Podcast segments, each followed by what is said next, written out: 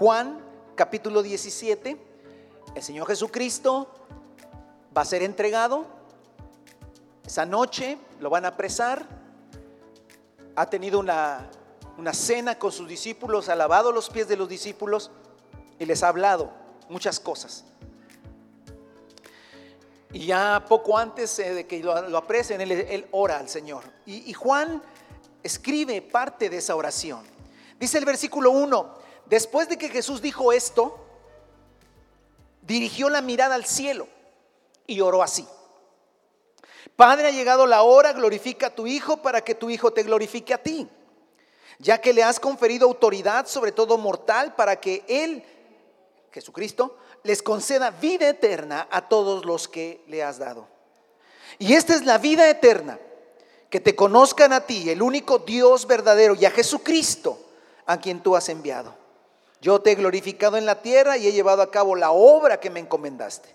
Ahora, Padre, glorifícame en tu presencia con la gloria que tuve contigo antes de que el mundo existiera. Y sigue la oración de Jesús. Sigue la oración de Jesús por, por, por más cosas. Pero quiero que usted preste su mirada en el versículo 3, que es de donde nos vamos a estar partiendo para lo que hoy el Señor puso a compartir con ustedes. El Señor Jesús habla de que Él concede la vida eterna. Pero luego dice en el versículo 3, y esta es la vida eterna, que te conozcan a ti, el único Dios verdadero, y a Jesucristo, a quien tú has enviado. Conocer a Jesús, conocer al Padre y con conocer a Jesús, en eso consiste la vida eterna. Esto rompe con la idea de la vida eterna como una vida después de esta vida. Eso tiene que ver con que la vida eterna tiene que ver con el aquí y el ahora, porque puedo conocer a Dios. Ahora, la primera pregunta que uno se hace cuando lee esto, que a lo mejor usted se la ha hecho, yo me la he hecho, a lo mejor no, se la ha hecho yo y le planteé una pregunta, ¿a qué se refiere cuando dice conocer? Todos los que vieron y conocieron a Jesús en aquel tiempo, todos pueden o, todos tuvieron o tienen la vida eterna? ¿Qué hay de los que nunca lo vieron? Porque Jesucristo se movió tres años en un país muy pequeño que es Israel. Y muchos otros no, no tuvieron la oportunidad de conocerlo. Entonces ellos no alcanzarían la vida eterna. Yo sé que usted dice, no, no se trata de conocerlo así, se trata de conocer la escritura y a través de la escritura podemos conocer a, a Jesús y a Dios. Bueno, entonces, al leer y estudiar la Biblia, entonces eso se refiere a conocerlo. Por eso nos dicen, lean la Biblia para conocer a Dios. ¿Cuánto conocimiento bíblico, cuánta información bíblica se necesita o a qué nivel de conocimiento debo llegar para que entonces tenga la vida eterna? Son preguntas que nos hacemos y preguntas que a veces vienen a nuestra cabeza. Pero debemos estar conscientes, como muchas veces los he mencionado, de que la Biblia fue escrita en otro idioma. Y esto no nos crea una dificultad ni que lo que estamos leyendo no sea este, la traducción correcta. Tenemos un montón de traducciones en español y, la gran mayoría todas coinciden en, la traducción. Pero debemos estar conscientes de que el, e, el idioma griego es un idioma más rico donde tiene palabras específicas para ciertas cosas. El español generaliza mucho y no es que esté mal, sino que al final de cuentas el contexto te da el significado correcto. Pero el griego tiene una, una ventaja, ¿cuál? Que tiene palabras para cosas muy específicas. Entonces, cuando uno busca cuál es la palabra para conocer, el, el verbo conocer, porque es lo que nos está, a donde nos queremos, queremos ir, que te conozcan. ¿Qué es conocer realmente, el verbo conocer? En nuestro español, conocer es si una persona pasa a lo lejos y te saluda, ¿verdad? Y tú, y tú les levantas también la mano y otra persona dice, ¿lo conoces? Sí, sí, ah, vive por allá. Lo conoce porque sé quién es, físicamente sé quién es. Pero si hablamos de conocer a una persona por su simple rostro, a conocer a alguien más cerca de manera personal, en español usas la misma palabra. Pero en el griego no ocupas la misma palabra. Y entonces, sin, que esto nos, nos lleve a necesariamente un, este, un quebrarnos mucho la cabeza, sí es importante que veamos que por lo menos, le voy a platicar así brevemente, por lo menos en griego hay dos palabras que se traducen en español conocer. No es importante si no la pronuncio bien y si usted no se la aprende tampoco es importante. Una es la palabra ginosco, el verbo ginosco, que es precisamente el que se usa en Juan 17. Cuando dice, y esta es la vida eterna, que te conozcan, dice ginosco en griego. ¿Qué significa ginosco? Conocer. Pero hay otras partes de la escritura que se traducen conocer que no usan el verbo ginosco, sino el verbo oida, oidea, oida. ¿Y qué es, cómo se traduce? Conocer. Las dos se traducen conocer. Pero cada una tiene sus particularidades y déjenme explicárselas brevemente. Entonces, ginosco, ¿qué significa? Tomar conocimiento, venir a saber, entender. ¿Qué significa oida? Haber visto, percibido, tener conocimiento. Básicamente es lo mismo, pero tienen ciertas especificaciones. Por ejemplo, ginosco, que es la que está en Juan 17, grabes eso para que no se pierda, la que está en Juan 17 es ginosco.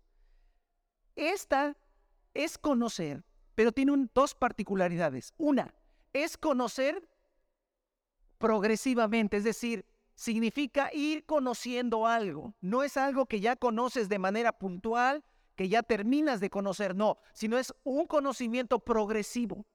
Ginosco tiene como idea que es un conocimiento progresivo, ¿sí?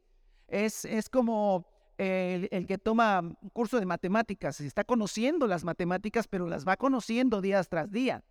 No es que ya no conoce todo. Mientras que oida, que es el otro verbo, sí significa cuando conoces algo en plenitud. Jesucristo les dijo a los, a los sus discípulos, en, no lo busquen, Juan capítulo número 15, les dijo, ustedes no conocen al Padre, pero yo lo conozco. Y cuando dice ustedes no lo conocen, usa ginosco. Ustedes todavía ni han empezado a conocer al Padre, mientras yo lo conozco plenamente, totalmente. Esa es una característica. Entonces, ginosco, que es el verbo que se usa en Juan 17.3 significa conocer progresivamente. Pero hay otra característica muy importante. ¿Cuál? Que ginosco indica frecuentemente una relación y aprecio entre la persona que conoce y el objeto que se conoce. Es decir, ginosco tiene que ver con un conocimiento personal.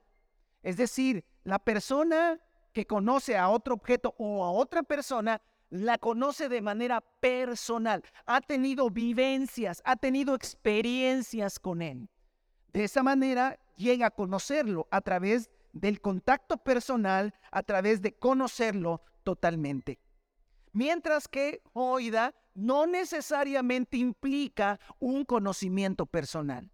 ¿Sí? Entonces, la característica final a donde simplemente le quiero llevar, hermano, es que el verbo usado para conocer en Juan 17.3 y en esto consiste la vida eterna, en que te conozcan a ti, el único Dios verdadero, y a Jesucristo al cual tú enviaste, es un verbo que significa relación personal y progresiva. Entonces diría de esta manera, en esto consiste en la vida eterna, en que te conozcan día tras día de manera personal, a ti y a mí. Eso es lo que diría el pasaje. Se lo vuelvo a decir.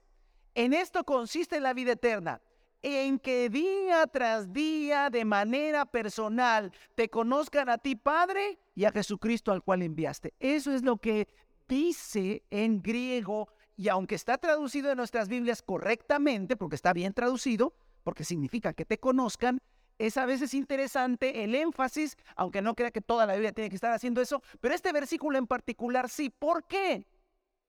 Porque es un texto, es un pasaje interesante, porque normalmente la vida eterna, ojo, la relacionamos con la fe. Si tú crees en Jesucristo, tú te entregas a Él, tú tienes fe en Jesucristo, tienes vida eterna, y eso es cierto. ¿Por qué en este pasaje Jesús dice ahora conocer? En esto consiste, la vida eterna es esto. A ver, tú obtienes la vida eterna por creer en Jesús. Pero la vida eterna que tú adquieres en Jesús tiene una, una, una faceta interesante, hermano. ¿Cuál es? La faceta de que día tras día tú vas conociendo de manera personal al Padre y al Hijo. Bendito sea el nombre del Señor. Amén. Y esto es realmente lo que el pasaje nos dice. Esto es lo que el pasaje nos arroja. Que lo que al Señor Jesucristo estaba diciendo es que necesitamos nosotros entender que la vida eterna que hemos adquirido por la fe en Jesucristo nos va a llevar a una cuestión dinámica, no estática, no pasiva. No es una cuestión de que un día me entregué al Señor y ahí se acabó todo el asunto, no, sino que la vida eterna es un continuo conocer personalmente a Dios. ¿Va? Ahora, para poder entender un poquito más esto, amados hermanos, yo quiero que vayamos a otro pasaje que está en Hebreos capítulo 8. ¿Sale? Esto que Jesús dijo, lo dijo por algo. ¿Sí? Lo dijo porque él conocía lo que después los apóstoles del primer siglo entendieron y enseñaron, que el nuevo pacto. Dios había hecho un pacto con la casa de Israel y ese pacto los había, no los había transformado, no los había cambiado, pero el Señor hablaba de un nuevo pacto. Entonces en Hebreos 8 se explica, a partir del versículo 7, que el primer pacto no era perfecto.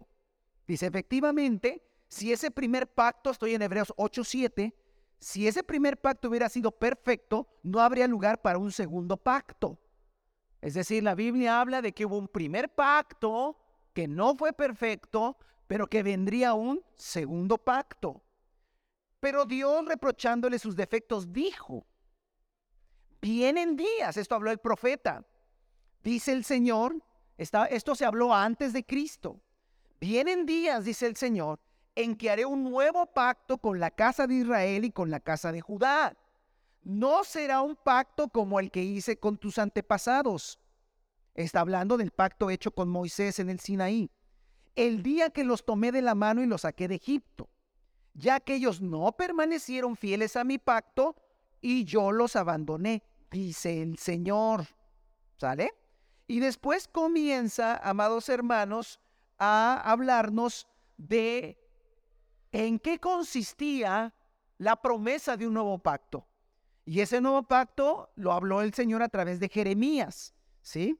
En unos 500 años antes de Cristo. Y dice así, eh, eh, el pacto consistía en esto. Dice, y dice el Señor, ojo, pondré mis leyes en su mente, las escribiré en su corazón, yo seré su Dios y ellos serán mi pueblo. Ya no tendrá nadie que enseñar a su prójimo, ni dirá nadie a su hermano, ¿qué? Conoce al Señor. ¿Y qué, qué, palabra cree que esté ahí? Ginosco, la que hemos estado hablando.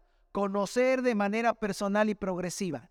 Entonces lo que dice, ya nadie le dirá a su hermano, conoce al Señor de manera personal y progresiva, porque todos desde el más pequeño hasta el más grande, me conocerán. Amén.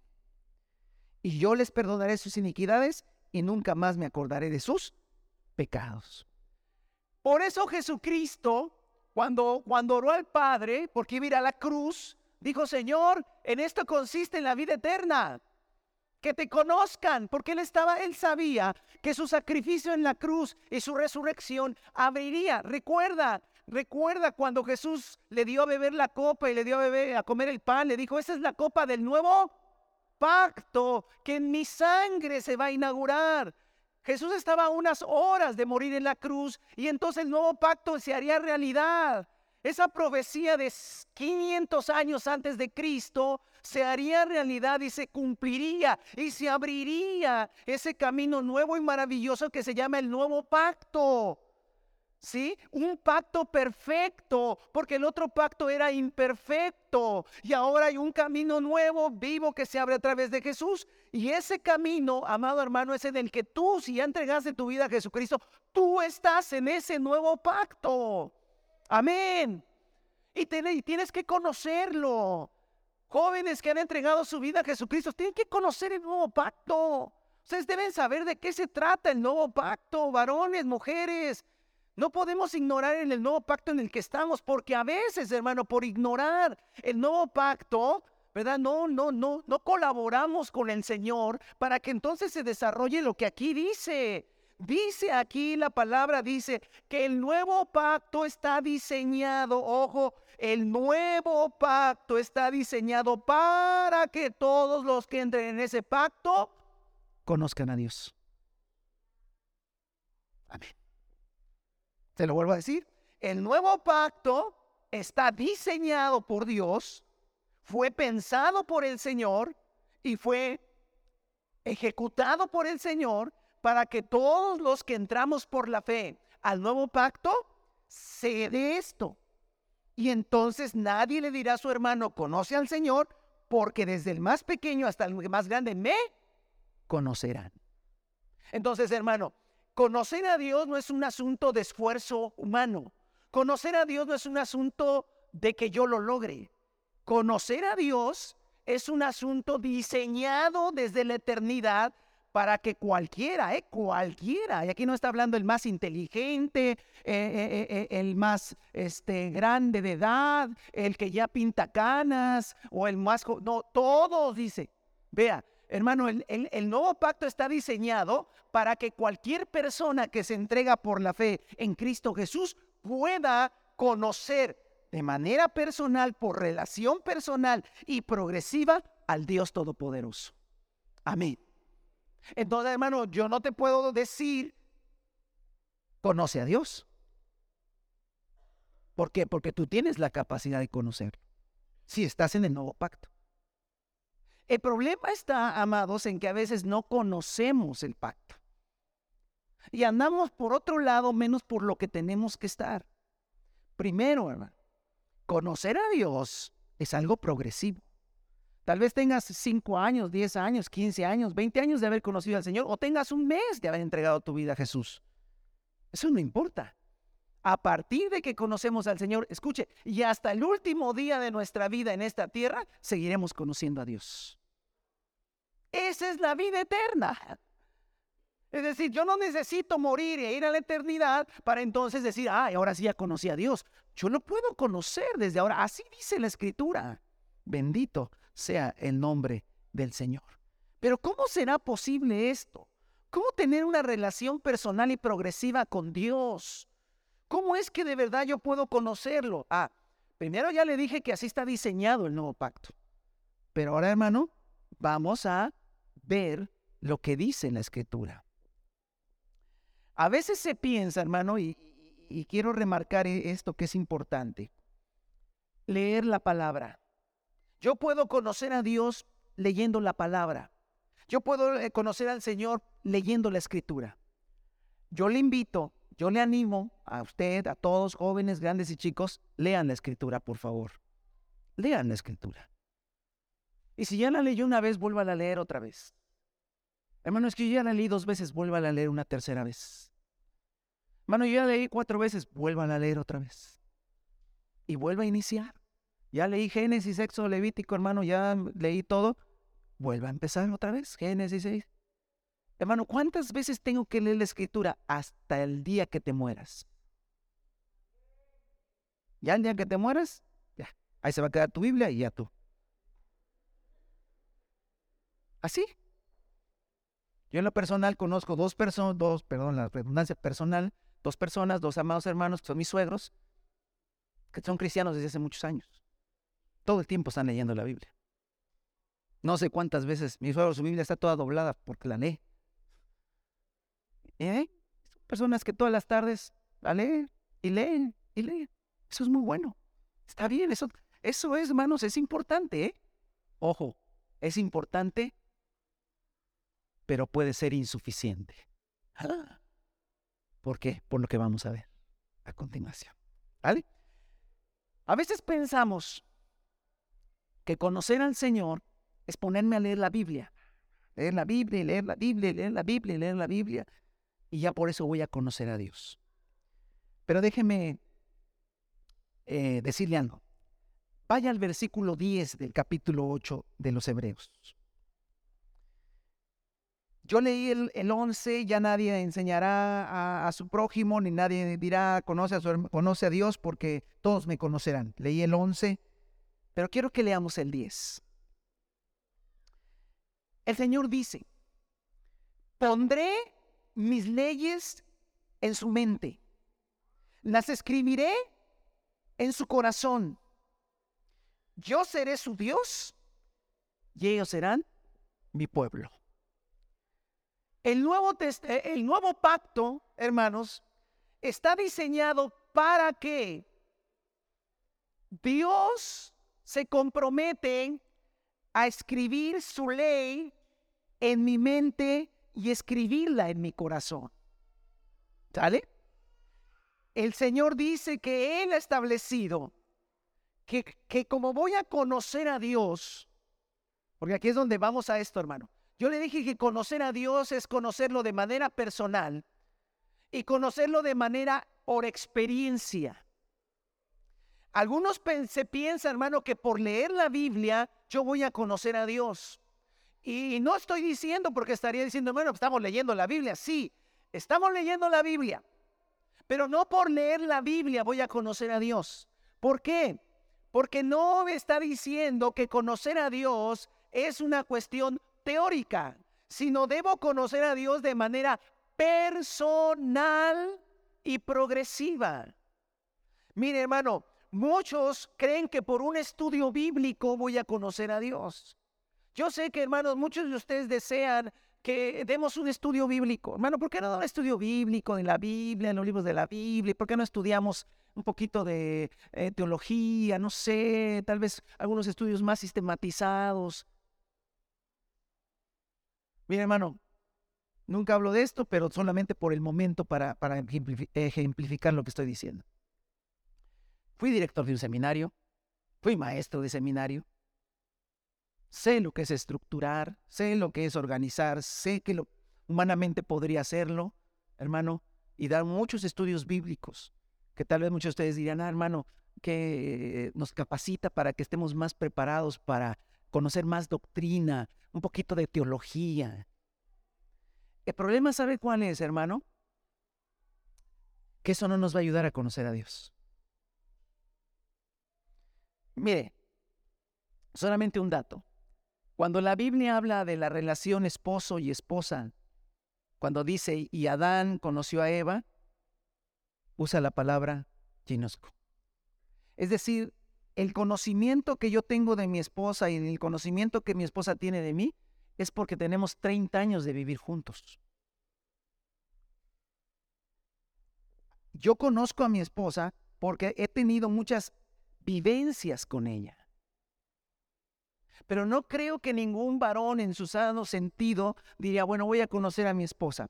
Voy a escribir sus cualidades.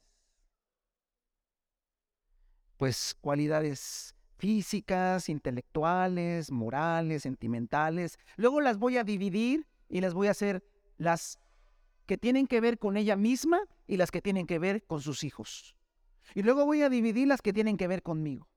Y luego a las que son para ella misma, decir, atributos propios. Y las que son atributos relacionados con sus hijos. Y atributos relacionados conmigo. Y entonces ya voy conociendo más a mi esposa. ¿Ustedes están locos o qué? ¿Quiere conocer teología? Ahí le va. Vamos a estudiar a Dios a través de sus atributos. Los atributos de Dios los podemos, los podemos clasificar en atributos propios y atributos relacionados. Y atributos no relacionados con su creación. Y los atributos propios de Dios, repitan alumnos conmigo, por favor. Dios es omnisciente, Dios es omnipresente, Dios es omnipotente. ¿Y qué significa? Ah, todopoderoso, está en todos lados. Mañana le hago un examen y me repite, me, dice de memoria los atributos de Dios. Y al otro día, sí, los atributos de Dios, omnipresente, omnisciente. A ver, el examen, échame el examen. Perfecto, sacó Dios, sacó 10. Conoce a Dios ahora. ¿Ya me entendió? No estoy juzgando ni diciendo cosas que no me constan, pero como director de seminario, vi a muchos jovencitos llegar al seminario, humildes, sencillos, y salir altivos. Porque llegaban a sus congregaciones. Ah, Daniel, ¿tú es conocer a Dios? Sí. A ver, dime los atributos de Dios. Y Daniel, pues este... No saben, no saben. Los atributos de Dios se, se clasifican en dos. Aprende. Y Daniel, quiero ir al seminario también para que no me humillen. Y decimos conocer a Dios. Que así no se conoce a la gente. La gente se conoce teniendo una qué? Relación y experiencia con Dios. Amén. Entonces cuando Dios dice, y todos me conocerán, ¿qué está diciendo? Todos los que entren en mi pacto a través de la fe en Cristo Jesús, vamos a tener una experiencia juntos, me van a conocer, porque te vas a relacionar conmigo de manera personal. Escúchame lo que te voy a decir. Yo te puedo predicar del Señor en esta hora. Estoy dando una predicación, una enseñanza de los textos bíblicos. Pero te voy a decir algo. Mi experiencia, mi conocimiento de Dios personal no te lo puedo transmitir. Porque es personal. El conocimiento que tiene tu papá y tu mamá del Señor es de ellos, no te lo puede transmitir. No, pues mi papá es pastor, mi, mi hermano es pastor, felicidades. Pero tú no conoces a Dios. Porque es algo que personal. Y que, y que no se da porque, ah, voy a leer la Biblia, voy a leer la Biblia y voy a conocer a Dios. Mm, tampoco. Oye, ¿está usted diciendo que no hay que leer la Biblia? No, no estoy diciendo eso. Estoy diciendo que tampoco es así. Es de otra manera, como lo vamos a platicar ahorita. Pero el asunto que te quiero decir es que cuando Jesucristo dijo que la vida eterna consiste en conocer a Dios, usó un verbo que era conocer de manera personal y progresiva.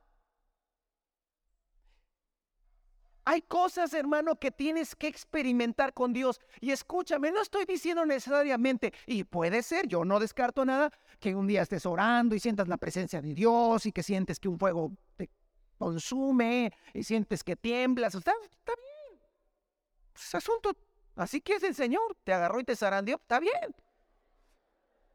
Pues si el Señor ya atendí, el Señor zarandea, órale, pues está bien.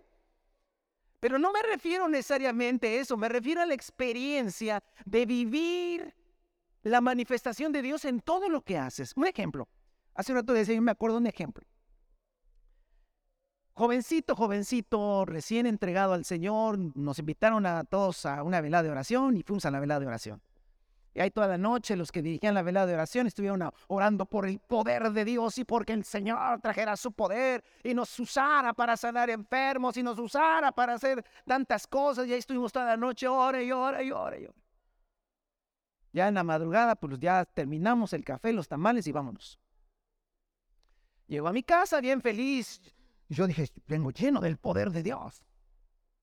Entonces entro a mi casa y como todos los jóvenes, entras a tu casa muy escandaloso y mis hermanas, ¿qué? Mi mamá está enferma. Tiene un dolor muy fuerte, cállate. Híjole, no, perdón, perdón. Venía muy fogoso, pero ya, ya me calmo. Dice, este, eh, no hagan ruido, estamos viendo qué doctor viene, porque tiene un dolor muy fuerte. ¿Dónde está? Ah, está en la recámara de ustedes, de, los varones, ahí está. Híjole, tengo que entrar en unas cosas. Pues entra, pero despacito. Y ya me entré. Y sí, efectivamente, mi mamá estaba acostada en la cama y dormida, pero sí se, se, oía un poco de queja en su, en, su, en su dormir, ¿no? Entonces entro yo y voy a sacar las cosas. ¿Y el poder? ¿En los milagros? Nunca en mi vida había puesto una mano sobre un enfermo. Y ahí empieza la lucha acá, ¿no? Pero yo no soy pastor, yo apenas soy nuevo, yo voy llegando. Y no, me despiertan, no me dejó hasta que dije, no, sin que me vean mis hermanas y sin hacer ruido, me acerqué y desperté a mi mamá. Y era creyente mi mamá también. Mamá, sí, ¿qué pasó, hijo? Lo clásico, ¿te duele mucho? Mamá, te quiero leer algo. Y le leí Marcos 16 y estas señales seguirán. Mamá, ¿lo crees? Sí, hijo, yo sí lo creo. Pues, pues, yo no mucho, pero vamos a usar tu fe, ¿no? Voy a poner mi, mano sobre ti, mamá. ¿Dónde te duele? No, pues creo que era la vesícula, quién sabe qué era. Por acá. No sé qué oré, no sé si oré bien y con voz así de fe, pero oré, hermano. Dije, ah, mamá, ¿estás bien? Sí, hijo, sí. Yo dije que mi mamá dijo, sí, hijo. Pobrecillo, ¿no? Y ya me salí, y mis hermanas, no nos contesta el médico, y no sé qué tanto, y lo otro, y mi papá, y que no sé qué. No, ahorita mi mamá va a estar bien, y todos me están a ver diciendo, ah, sí. Al rato, hermano, sale del cuarto mi mamá de la recámara. Mamá, ¿cómo estás? Ya se me quitó. Yo por acá.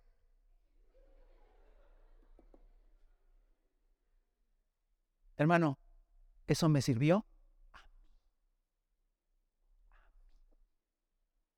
Te lo platico, pero a ti no te sirve. Y entonces conocí un poco más a quién. A Dios.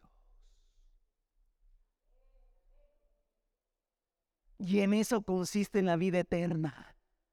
Conociendo a quién. A Dios. Alabado sea el nombre del Señor, hermano. A eso se refiere. Me pude haber pasado toda la noche con predicaciones de sanidad. Y entonces yo puedo decir, ah, conozco al Señor, que Él sana. Ah, bueno, tienes una información de que Dios sana. Pero en realidad no tienes un conocimiento de que Dios sana. Y solamente vas a tener un conocimiento, hermano, cuando tengas una experiencia. Mi esposa y yo fuimos llevados por el Señor, hermano, a pastorear una iglesia en la sierra año y medio, una sierra donde, un lugar donde no había luz, no había agua, no había, ni hermanos había, hermano. Nos recibieron cinco hermanos. Este, no había luz, no había caminos, no había nada, hermano.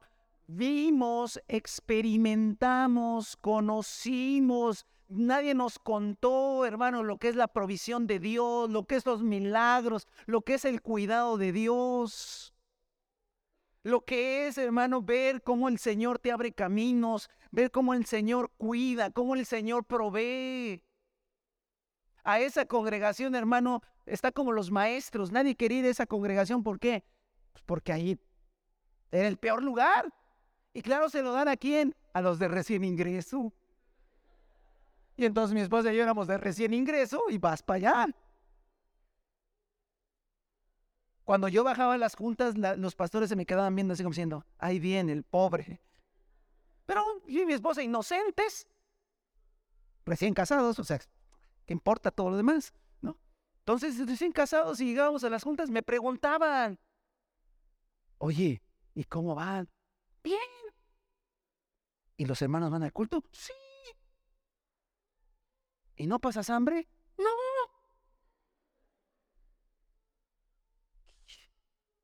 Ya después me enteré, yo no, sabíamos todo ese asunto, hermano, y pudimos ver cómo el Señor se manifestaba. Y conocimos, conocimos al Señor. Por eso es tan difícil a veces, hermano, cuando tú le dices a otra persona, pero el Señor provee, hermano, pero el Señor se manifiesta y se te queda viendo como viendo.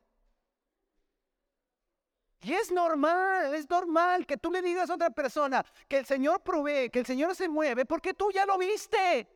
Él no lo ha visto. ¿Y sabes cuándo lo va a conocer? Cuando lo vea. Pero ah, te voy a decir algo, te voy a decir algo. El nuevo pacto, el nuevo pacto está diseñado para que lo veas.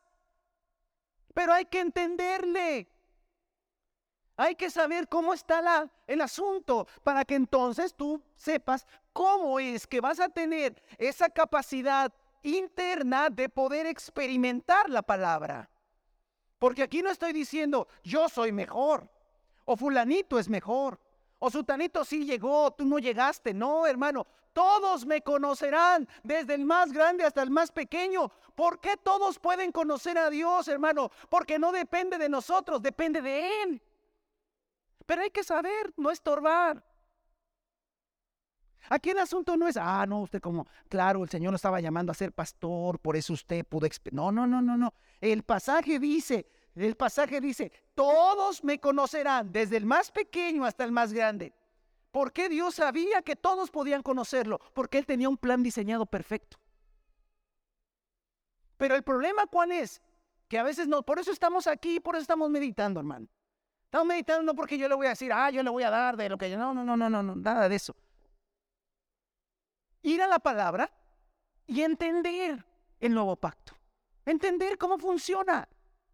Ahora, yo quiero que vaya al versículo 10, ahí me quedé. El Señor dice, pondré mis leyes en su mente, las escribiré en su corazón. Yo seré su Dios y ellos serán mi pueblo. Se lo vuelvo a leer. Pondré mi ley en su mente, las escribiré en su corazón. Yo seré su Dios y ellos serán mi pueblo. Hermano, debo y creo y le animo a que siga leyendo. Y si no está leyendo la escritura, comience, hermano. En el nombre de Jesús, colabore con el Señor. Ponga la actitud correcta. ¿Sabe cuál es la actitud correcta? Ir a la palabra. Porque, hermano, pregunta, ¿qué, ley va a escribir en, en mi mente y qué leyes va a escribir en mi corazón? Las que están escritas aquí. Pero el asunto, hermano, tiene que ver con esto. Que esta ley que yo leo, que estas palabras que yo leo, sean escritas en mi mente y en mi corazón. Y yo puedo estudiar aquí lo que dice. Y yo puedo leerlo muchas veces. Pero por leerlo muchas veces y por estudiarlo no se van a grabar aquí ni aquí. Pero el nuevo pacto dice que se escribirían aquí y acá. Eh, pero usted está diciendo, lean la Biblia. Sí, lean la palabra. Pero me está diciendo que el solo leerla no va a ser suficiente. Exacto, es lo que le estoy diciendo. Si no la lee, está peor la cosa. Pero si usted la empieza a leer, tiene la actitud correcta, pero al final de cuentas, aunque usted la lea y la lea y la lea y la lea, no se va a grabar ni aquí ni acá. Porque la pregunta es, ¿cómo, le, cómo te la puedes grabar en la mente y en el corazón? Yo quisiera que alguien se levantara y dijera, hermano, yo le voy, mira, se graba así. La lees, la memorizas, la repites 50 veces y se queda grabada. ¿Sí? No. Porque, mira, no, no lo busques, solamente te lo cito, pero quiero que lo, que lo escuches y lo, y lo, medites en, el espíritu del Señor. Mira lo que dice este pasaje. Este pasaje es hermosísimo. ¿sí? Y, dice, de, dice de esta manera. Eh, dice así. Es evidente que ustedes, escribe Pablo, son una carta de Cristo, expedida por nosotros, escrita no con tinta, sino con el Espíritu del Dios viviente, no en tablas de piedra, sino en tablas de carne, en los corazones. ¿Qué está diciendo Pablo? Ah, el apóstol Pablo entendió que quien iba a escribir en la mente y en el corazón la palabra, que esta palabra que está escrita aquí pudiera ser escrita en la mente y en el corazón, es el Espíritu Santo de Dios. El Espíritu de Dios es el agente realizador del pacto. El Espíritu Santo es aquel que graba la palabra en la mente y en el corazón. Es el Espíritu Santo el que hace posible, hermano, que esto que está escrito aquí se escriba acá. Es un milagro, es un hecho sobrenatural que ejecuta el Espíritu Santo. Y cuando el Espíritu Santo lo graba aquí y lo graba acá, te voy a decir una cosa, sí o sí empiezas a experimentarlo. Y cuando empiezas a experimentarlo, hermano, empiezas a conocer a Dios. Y es un conocimiento progresivo y personal. Mírate, el, tema cuál es, amados hermanos. El tema es, y lo decía hace un rato y se lo digo ahora a ustedes, en general, la iglesia de Cristo en general tiene muy poca conciencia de la obra del Espíritu Santo en el corazón. Y de, la y de la necesidad, muy pocos jóvenes de la iglesia están conscientes de la necesidad que tienen del Espíritu Santo que les enseñe. Y, lo demuestra de una manera, y no le quiero condenar, simplemente le quiero abrir su mente a una realidad. ¿Cuántos antes de salir llegaron, Señor, pero Espíritu Santo, enséñame? Yo, yo voy a decir para mí, ¿eh? Espira, enséñame, Espíritu Santo, porque yo, mi cabeza es, muy dura. Pero enséñame tú, porque no voy a entender nada. Yo, todos venimos a ver, saber de qué nos van a hablar o no. Espero que prediquen bien, hermano. Porque pues, sus dos se enreda todo y no dice nada. Que le eche ganas. Cuando la escritura dice que el Espíritu Santo es el que escribe, no con tinta, no en, en, tablas de piedra, sino en el corazón, la palabra de Dios. Mire, le voy a decir algo. Juan capítulo 1, versículo 18 dice, a Dios nadie lo vio jamás. El unigénito, Cristo, que estaba en el seno del Padre, Él lo ha dado a conocer. Vamos, vamos punto a punto. ¿Quién dio a conocer a Dios? Dios es invisible, hermano. Dios no se ve. Dios, lo único que vemos en la creación es su, su por la creación tú, tú te das cuenta del creador, pero no, no, no lo puedes ver. A Dios nadie lo vio jamás. Moisés una vez le dijo, Señor, déjame ver tu rostro. Y dijo, no, Moisés, te mueres. No hay nadie que me vea y viva. Entonces a Dios no se le puede ver. ¿Cómo entonces lo conozco? ¿Cómo me relaciono con un Dios que no se ve? ¿Cómo me relaciono con un Dios que no puedo palpar, que no lo puedo tener en la sala de mi casa para entonces conocerlo? Ah, dice la escritura, a Dios nadie lo vio jamás, Juan capítulo 1, versículo 18, pero el, el unigénito del, del Padre, Jesucristo, Él lo ha dado a conocer. Entonces, cuando Jesucristo anduvo en la tierra, dio a conocer a quién? Al Padre. Ya ve que al final, cuando el Señor Jesús anunció su muerte, no faltó el, único, el despistado que dijo, muéstranos al Padre y nos basta. Y le dijo, tanto tiempo he estado con ustedes. El que ha visto al Hijo, ha visto al Padre. ¿Por qué me dices, muéstranos al Padre? Yo soy. O sea, si tú me conoces así, así es el Padre, así se comporta, así es. Hermano, qué tremenda bendición. Los hombres que pudieron caminar con Jesús conocieron al Padre porque conocieron a Jesús. ¿Quién revela al Padre? Jesús. Pero tenemos otro problema, hermano. ¿Cuál? Ya se fue Jesús. Ahora, ¿cómo lo conocemos? ¿Cómo conocemos al Padre si lo que tenemos son escritos de Jesús, pero no tenemos a Jesús? Quiero que me acompañe ahora sí. Juan capítulo 16. Juan capítulo 16. Versículo 12. Mucha atención en esto, hermanos. Jesús dijo, muchas cosas me quedan aún por decirles, pero que por ahora no podrían soportar o entender. Pero cuando venga el Espíritu de la verdad, Él los guiará a toda la verdad, porque no hablará por su propia cuenta, sino que dirá solo lo que oiga y les anunciará las cosas por venir en el Espíritu Santo me glorificará, porque tomará de lo mío y se lo dará a conocer a ustedes. Todo cuanto tiene el Padre es mío. Por eso les dije que el Espíritu tomará de lo mío y se lo dará a conocer a ustedes. Quiero que vean la secuencia. Al Padre nadie lo ha visto, pero por eso apareció Jesús, para mostrar al Padre.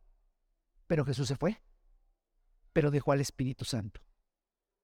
Y él dijo, el Espíritu Santo, el Espíritu Santo les va a dar a conocer de lo mío, de lo mío, de lo que es de, propio de mí, porque es del Padre y me lo dio. El Espíritu Santo se los va a dar a conocer. El problema que tenemos, amada iglesia, estamos muy poco conscientes y poco dependemos del Espíritu Santo. Creemos que porque yo vaya a leer la escritura ya voy a conocer a Dios. Y por favor, no estoy diciendo que no la lea. Yo le animo, hermano, que termine sus días leyendo la escritura una y otra vez. Pero hoy le quiero decir algo. Esa es una actitud propia de gente que conoce el reino de Dios, pero que conoce que, que la pura lectura de la escritura no va a solucionar el problema. Tengo que depender del Espíritu Santo. Tengo que anhelar que el Espíritu Santo, tengo que esperar que el Espíritu Santo me revele, me enseñe, me muestre, escriba en mi mente y en mi corazón la palabra. Hermano, tener una Biblia o tener un dispositivo con una Biblia es importantísimo. Leerla y ponerla en audio, la Biblia es importantísimo, es, es algo maravilloso, hermano, y es necesario hacerlo. Pero le voy a decir una cosa, no puedes ignorar que el nuevo pacto no dice que porque tú vas a escribir la en tu mente, que tú vas a hacer la obra, que al leer tú vas a aprender y que al leer tú vas a adquirir ese conocimiento. Dice, el Espíritu de Dios, como dice Corinto, es el que escribe en tu mente y en tu corazón la palabra. El problema está, muchachos, hablan los muchachos jóvenes, porque su vida parece atorada, no progresan en el conocimiento del Señor. No digo de todos, pero en general, porque el joven le cuesta tanto progresar en la vida, conocer más al Señor. Y hermano, quiero decir, lo veremos más adelante, conocer a Dios trae frutos. Porque a veces tú dices, me estoy estancado, no avanzo. Primero, porque no lees la Biblia. Pero segundo, aunque la leyeras, ojo, eh, aunque la leyeras, poco dependes del Espíritu de Dios. Es decir, se te puede pasar la semana sin ni siquiera darte cuenta que el Espíritu de Dios está en tu vida. A ese grado. No digo un día, la semana. Lunes, martes, voy allá, voy acá, regreso a mis redes sociales y mi no sé qué y mi no sé cuánto y que mi serie, que mi tarea, que mis quehaceres, que sí, Señor, voy a leer un poquito y yo, Padre, ayúdame en mi escuela y protege a mi gato, a mi perro y este, y vamos para acá y vamos para allá y, y mi ropa.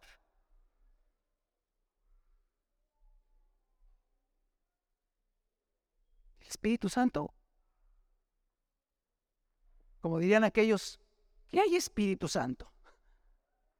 Y ahí, hermano, escuche, cuando yo ignoro y al ignorar no dependo del Espíritu Santo, le estoy quitando al nuevo pacto su esencia. Le estoy quitando al Espíritu, al nuevo pacto, la razón por la cual funciona. ¿Cómo funciona el nuevo pacto? Por el Espíritu Santo. Por eso funciona. Si no hay manifestación en mi vida del Espíritu Santo, si el Espíritu Santo no escribe aquí en mi mente y en mi corazón, su palabra, hermano, se anuló el nuevo pacto. No existe, no funciona, no camina. Es un carro último modelo estacionado. No se mueve. ¿Por qué? Porque quien lo mueve es el Espíritu Santo. Pero resulta que yo estoy ignorante, no de la escritura. A veces sí, Estoy ignorante de la escritura, pero estoy ignorante de la presencia y la necesidad del Espíritu Santo. Mi hermano, ¿no funciona tu matrimonio? Mm, pues sí, pero no mucho. Ok. No funciona mucho tu matrimonio. ¿Qué necesitas? Un congreso de varones. Una plática con el pastor. Pues sí, puede, puede ser. ¿Qué necesitas, varón?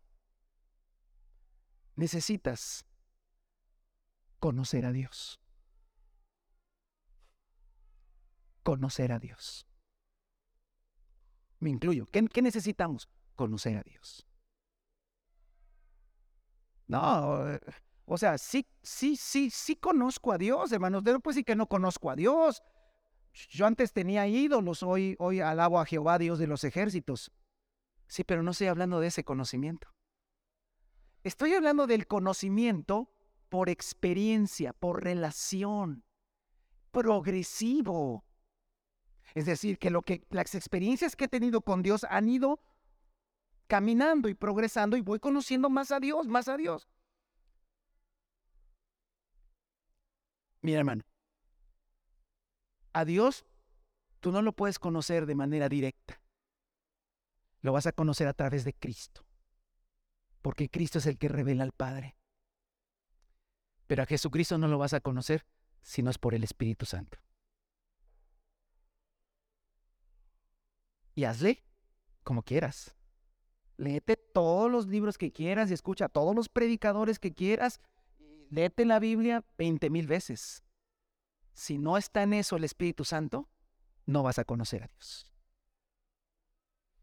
¿Y sabe cuál es lo peor, hermano? Y por lo cual, hermano, no, no, no se desata todo eso. Porque hay mucho cristiano que no le interesa conocer a Dios. Mientras las cosas estén más o menos Claro, ya, ya, ya cuando las cosas no funcionan bien, entonces sí, Dios. Pero ¿sabe por qué no funcionan bien? Porque no conozco a Dios.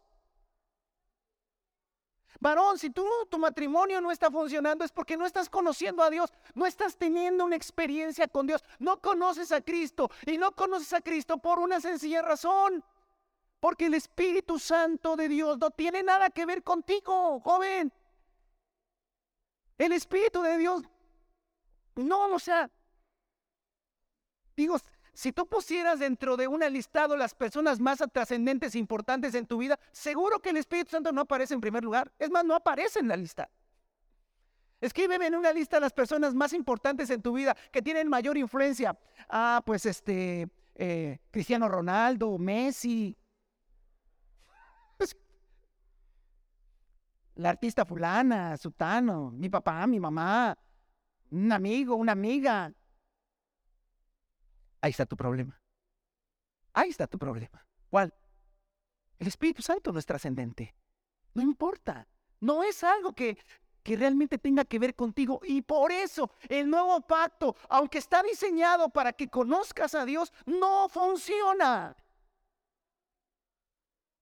Y con esto no te estoy diciendo que ahora cuando te preguntan, diga, ah, el Espíritu Santo, no, o sea, no es, no es responder bien una pregunta, es hacer realmente un, un, análisis de uno decir, a ver, ¿realmente el Espíritu Santo tiene mucha importancia en mi vida? No lo tiene. Ahí está la razón. Estoy despreciando, estoy desechando al que escribe en la mente y en el corazón la palabra. Estoy ignorando al que escribe. Y pretendo por un estudio bíblico o pretendo por leer la Biblia, aunque el Espíritu Santo dice, oye, pero yo te lo voy a escribir, espérame, espérame, estoy, estoy estudiando la Biblia. No, no, no, no necesito al Espíritu Santo, hermano. Y ahí es donde la, por eso Juan cuando escribe, el Señor le revela a la iglesia de la Odisea, le dice, tú crees que estás enriquecido, tú crees que tienes mucho, pero eres un pobre, miserable y ciego. ¿Por qué? Porque no tienes nada, amado hermano. Si tú no tienes, mm, a ver, no es que no lo tengas, si tú no tienes conciencia y necesidad que el Espíritu Santo te enseñe, no tienes nada. A los que van comenzando en la vida cristiana, qué bueno, a mí esto me lo enseñó, o lo entendí muchos años después. Pero hoy te puedo decir a los que van comenzando, empieza a orar todas las mañanas y dile, Espíritu Santo, revélame a Cristo. Varón, ¿tienes problema en tu matrimonio? Sí. ¿Qué necesitas? Necesitas que se te revele Cristo, porque Cristo es el marido perfecto. ¿No dice Efesios 5 que los hombres tenemos que amar a nuestra esposa como Cristo amó a la iglesia? Jamás podré amar a mi esposa como Cristo amó a la iglesia hasta que no conozca a Cristo. Pero si conozco a Cristo, hermano, entonces debes amar a tu esposa como Cristo. Bueno, no, no, entonces no lo conoces. ¿Y cómo lo conozco? El Espíritu Santo revela a Cristo.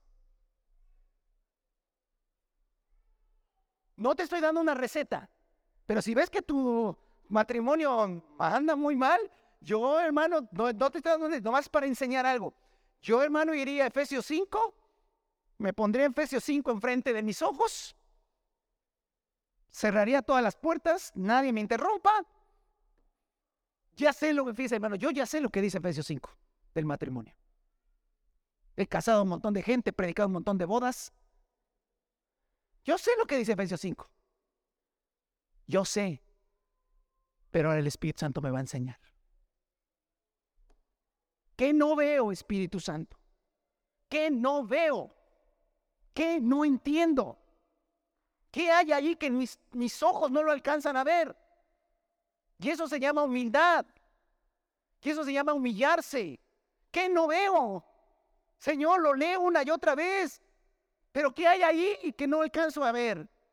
Y cuando yo me humillo, hermano, no es porque yo lo logre, es porque yo me hago lado. El Espíritu Santo me va a abrir un panorama y me va a dejar ver en todo lo que me estoy equivocando. Y cuando yo empiece a componer las cosas, puedo decir, conozco a Dios. Conozco a Cristo. Conozco a Cristo no porque voy a un lugar donde se habla de Cristo. Conozco a Cristo porque el Espíritu Santo me está revelando en las Escrituras a Cristo, pero no solamente para que mi mente sepa, sino para practicarlo y vivirlo. ¿Por qué soy una mujer que no puedo edificar mi casa? ¿Por qué mi casa se está cayendo a pedazos? Sí, la culpa la tiene mi marido, mis hijos, todos tienen la culpa. Espérame, espera, tranquilízate. Sí, yo sé que la Biblia dice que la mujer sabe edifica su casa, sí. Y luego, lo que tienes que hacer, mujer, es parar. Es decir, Espíritu Santo, que no entiendo. Digo que entiendo todo, pero no entiendo nada. ¿Cuándo, hermanos, ese día que le digamos al Espíritu, no entiendo nada? Es más, no quiero saber si entiendo algo revélamelo, escríbemelo. Y entonces el Espíritu Santo te va a empezar a decir, mujer, mira, esto, lo en esto, en esto. Y cuando tú empieces a ver tu realidad conforme a la escritura, vas a empezar a componer las cosas. Y ese día puedes decir, hoy empiezo a conocer a Dios. Pero la obra la hace el Espíritu Santo. Si no vamos al Espíritu, si no permitimos al Espíritu, si no hay un hambre, Jesús dijo, el que tenga sed, venga y beba. El problema es que no tenemos sed. Y aunque el Espíritu Santo está en nosotros desde que creímos, no tenemos una necesidad consciente de que el Espíritu Santo nos revele las escrituras. Queremos aprender de la Biblia, pero no se trata de aprender de la Biblia. Se trata que, que a través de la escritura el Espíritu Santo te revele a Cristo. Porque si tú conoces a Cristo, conoces al Padre. Y en eso consiste la vida eterna, en que te conozcan al único Dios verdadero y a Jesucristo al cual enviaste. Póngase sobre sus pies, hermano.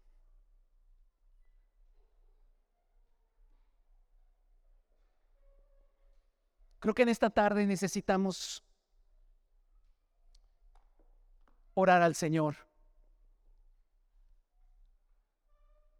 Y no importa el tiempo que tengas de conocer al Señor, o tal vez a tú en esta altura digas, la verdad yo ni lo conozco. He oído, me han hablado, he venido, pero yo nunca he visto a Dios manifestarse en mi vida. Yo nunca he dicho, o nunca he visto, y nunca he estado consciente de que algo cambió porque yo entendí algo. No. Ah, bueno, qué bueno. Yo hoy te digo una cosa. Si tú vas a conocer a Dios, necesitas conocer a Cristo. Pero para conocer a Cristo, necesitas al Espíritu Santo de Dios. Y yo te animo en esta hora a que le pidas al Espíritu Santo que te ayude. No necesitas al pastor, no necesitas al hermano, a la hermana. Y con esto diciendo que no necesitas a la iglesia. ¿Sabes a quién necesitas? Al Espíritu Santo. Entonces, pues, hermano, yo sí conozco al Espíritu Santo. ¿Sí lo conoces? ¡Wow! ¡Qué padre! Seguro que te está revelando a Cristo. Y seguro que entonces conoces al Padre. Y seguro que tu vida es una vida bien poderosa. No, tengo un chorro de broncas. Ya casi nos divorciamos. Mis hijos ya se quieren ir de la casa. ¡Ah! Ya me corrieron de trabajo. Tengo pensamientos que no son dignos del Señor. Dios los guarde. Es más, hoy ya ni quería venir. Padre. Sí que necesitas conocer a Dios. Pero no es también a Señor. No, no. Necesitas para conocer a Dios, necesitas conocer a Cristo, pero para conocer a Cristo necesitas al Espíritu Santo. Y si tú ya le entregaste tu vida a Cristo, ahí está contigo. Pero no lo ignores. No lo ignores. Ve la necesidad, ve la necesidad. Hermano, cinco, diez, los años que tengas de conocer al Señor o, o escuchar del Señor. Jóvenes que es que desde chiquito me trajeron. Pues qué bueno. No, para mí qué malo. Bueno, pues te tocó nacer en una, en una familia creyente. Aprovechalo. Pero al final de cuentas, no importan los años. Si no has conocido a Dios de manera personal, no hay nada. No hay nada. Amén. Ve a las escrituras, pero clama al Señor, que Espíritu Santo enséñame. Déjame ver lo que no veo. Puedo leer, pero algo que no veo. Y si con humildad y fe lo hacemos, hermano, de seguro el Señor lo hará.